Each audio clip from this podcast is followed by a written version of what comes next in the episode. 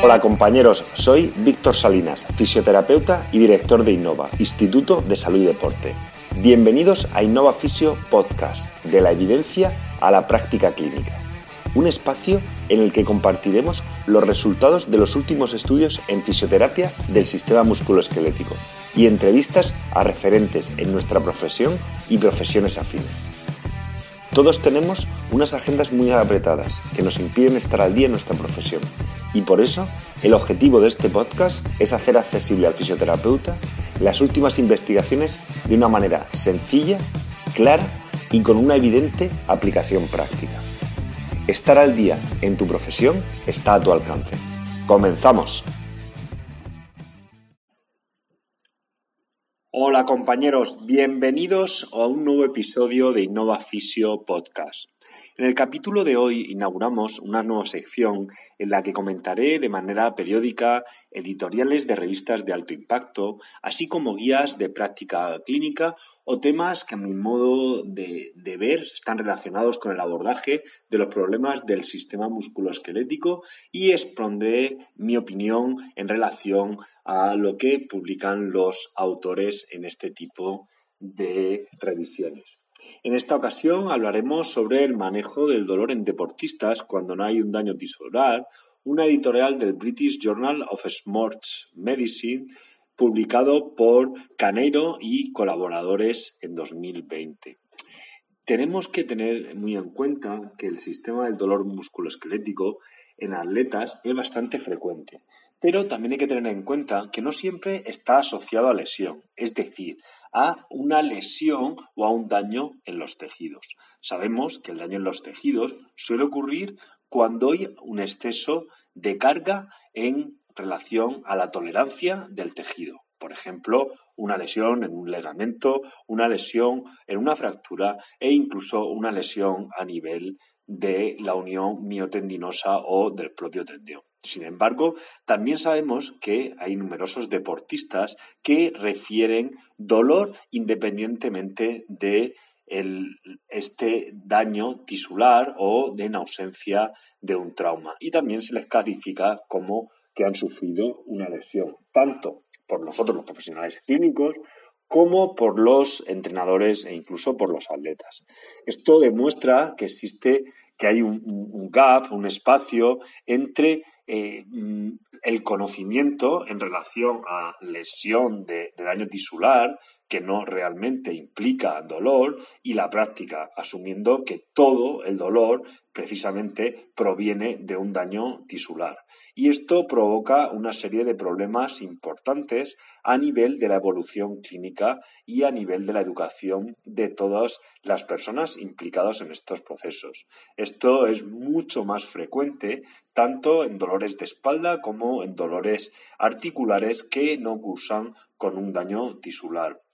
Los autores recomiendan con buen criterio una serie de puntos que vamos a discutir, a discutir que nos pueden ayudar a tomar mejores decisiones en relación a este tipo de pacientes. En primer lugar, en ausencia de trauma, no debemos de asumir que el dolor tiene que estar correlacionado con una lesión de los tejidos. Es decir, etiquetas como eh, lesión deportiva, una lesión de sobreuso o una lesión de microtoma pueden resultar en comportamientos de sobreprotección de los atletas. Cuando el dolor realmente eh, está referido con una carga repetitiva, puede estar asociado, por ejemplo, a una fractura de estrés, el dolor se presenta como eh, no identificable desde un punto de vista anatómico y no debería estar etiquetado si no se da en relación precisamente a un efecto mecánico eh, como lesión de eh, tejidos. De hecho, precisamente, en ausencia de trauma y de una patología realmente relevante, ese tipo de etiquetas eh, no son las adecuadas. Los autores sugieren que habría que hablar más, como hemos hablado en alguna ocasión, en dolor referido de eh, relación a la rodilla o dolor referido en relación al pubis, en el que hay una clasificación específica para ello, puesto que se trata de un dolor crónico muy frecuente y en el que realmente, aunque haya eh, anormalidades a nivel, sobre todo, de pruebas complementarias, no podemos eh, correlacionar los síntomas con ese daño tisular. Después es importante, efectivamente, no pedir pruebas de imagen a no ser que haya dos cosas importantes. En primer eh, lugar, una sospecha el paciente está correlacionada con un daño tisular por la historia clínica y en la que haya que no hayan unas red flags, puesto, o sea, mm, una bandera roja que nos puedan sospechar que haya un dolor de un origen eh, mucho más preocupante, en este caso para el atleta. De hecho, deberíamos evitar todo este tipo de pruebas complementarias, puesto que sabemos cada vez que eh, la, evidencia científica nos muestra la cantidad de falsos positivos que ocurren en, este tipo de pruebas y que nos van a llevar a correlacionar a nosotros y sobre todo al deportista y al entorno del deportista en relación al dolor que sufren actualmente y sabemos que es una corta pista en relación a su rehabilitación y a un peor pronóstico en general. Después es importante cuando nos enfrentamos a este tipo de pacientes que hagamos un análisis de los factores biopsicosociales que puedan intervenir en el dolor. A mí me resulta importante destacar en este caso que hay dos aspectos fundamentales. No debemos de olvidar de que existe generalmente a nivel del sistema musculoesquelético un dolor carga dependiente. Y es por ello que debemos de tratar de valorar si este dolor viene proveniente de la carga con los test específicos que existen para ellos y dependiendo de cada tejido se utilizarán un tipo de test u otro. Pero también dependiendo de que no sea un dolor, y estamos hablando de dolores agudos, carga dependiente, podemos y sabemos que el dolor puede estar modulado, no estamos diciendo que esté provocado, sino modulado por diferentes aspectos biopsicosociales, como podría ser el nivel de acondicionamiento, los niveles de fatiga, el nivel de la calidad del sueño, el nivel de afrontamiento del problema e incluso eh, patologías de base como eh, mm, obesidad o síndromes metabólicos. Por tanto, es importante siempre tener en cuenta este tipo de factores a la hora de la evolución o de valorar la evolución e incluso nuestros tratamientos con este tipo de Después hay un, aspecto fundamental y en el que los terapeutas en general, ya no solo los fisioterapeutas, sino aquellas personas que tratamos con otras personas, le damos poca importancia. Y es la, eh, el valor que tienen los mensajes que damos en relación al dolor. Es decir, el lenguaje positivo es muy importante a la hora de que el paciente reduzca su percepción de amenaza. Intentar eh, dar claridad en la importancia que tiene el cuerpo y la capacidad que tiene el cuerpo en recuperar la homeostasis ante cualquier problema y lo difícil o lo fuerte o lo resiliente que es el cuerpo, puesto que nos encontramos con numerosos atletas con ciertos miedos y aprensiones respecto a la fragilidad de su propio cuerpo. Esto también hay que englobarlo dentro de enfocar al atleta en relación a etapas temporales en relación a la recuperación de la lesión y no tanto enfocarlo en el dolor, puesto que puede enlentecer los procesos de rehabilitación. Un aspecto también importante en los programas de, rehabilitación debe ser la tolerancia de los tejidos a la carga. Es decir, tenemos que intentar construir una resiliencia física y mental, aumentando la capacidad de progresión de los tejidos, aunque se mantengan dolores o dolores mínimos o molestias en esta progresión.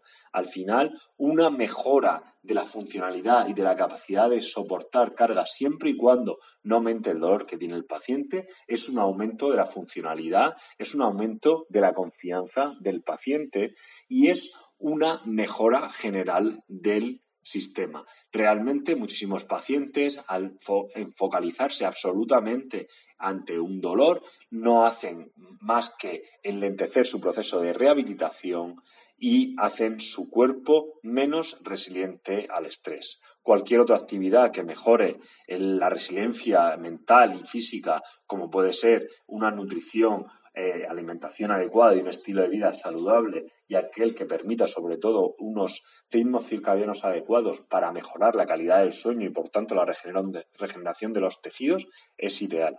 También insisten mucho estos autores, y creo que en mi opinión es fundamental, es ser muy eh, cautos a la hora de utilizar solamente tratamientos pasivos del paciente. Si bien está claro que nuestros pacientes acuden a nosotros por dolores y lo que buscan es realmente que eliminemos ese dolor. Y a mí me parece apropiado que en unas primeras fases, para mejorar la adherencia, tratemos de calmar el dolor, corremos enseguida el riesgo, puesto que es un límite muy fino, en tratar de perpetuar al paciente con tratamientos basados en medios pasivos y sobre todo con una dependencia absoluta del terapeuta. Aspectos ambos que han demostrado ser de una influencia negativa en la rehabilitación de estos pacientes. Y otro aspecto, sobre todo en aquellos que trabajan en, deportes eh, de equipo con otros profesionales, se trata de eh, intentar de hacer eh, una toma de, de, decisiones para mejorar la autoeficacia, pero que debe de estar guiada desde un punto de vista grupal incluso a nivel privado, aquellos que trabajemos con médicos, tenemos que tratar de dar un mensaje común para mejorar la autoeficacia y sobre todo empoderar al paciente tanto a nivel educativo y, y, con estrategias o herramientas para poder manejar su dolor y que realmente nosotros somos unos guías durante su proceso de rehabilitación. Y por último, un aspecto que, refieren importante es el uso de un abordaje, como hemos dicho anteriormente, eh, interdisciplinar. Y esto es importante sobre todo cuando nos encontramos con deportistas que tienen, eh, además del, dolor, eh, en este caso no traumático, se encuentran con enfermedades de, de base que podrían eh, realmente suponer un obstáculo en la rehabilitación y una barrera en la recuperación de este tipo de lesiones menos importantes. Por tanto, los últimos dos puntos insisten mucho en que haya realmente un eh, manejo interdisciplinar con un mismo mensaje entre los distintos profesionales y sobre todo un trabajo importante en relación a las creencias de los pacientes para minimizar los miedos y hacerles saber que generalmente en todo tipo de patologías se requieren una serie de procesos y huir de esos mensajes de curas milagrosas para, los para las patologías del sistema musculoesquelético. Eh, esta editorial eh, me ha resultado realmente interesante por eh, recoger de manera sucinta alguna serie de, mm, de consejos que podemos utilizar con deportista y en general con cualquier paciente en relaciones a dolor agudo no traumático. Más adelante profundizaremos en otros aspectos del dolor crónico y que también son fundamentales a la hora de abordar nuestros tratamientos. Espero que hayáis disfrutado con esta nueva sección de Innova Fisio Podcast y quedo abierto a que propongáis algunos temas sobre los que podemos hablar más adelante. Un saludo y mucha suerte. Si te ha gustado el podcast, suscríbete en la app o plataforma que utilices normalmente para escuchar tus podcasts. Te agradezco dejes una review, una valoración o un comentario con tu opinión. Cualquier crítica constructiva, sugerencia o idea para mejorar serán bienvenidas.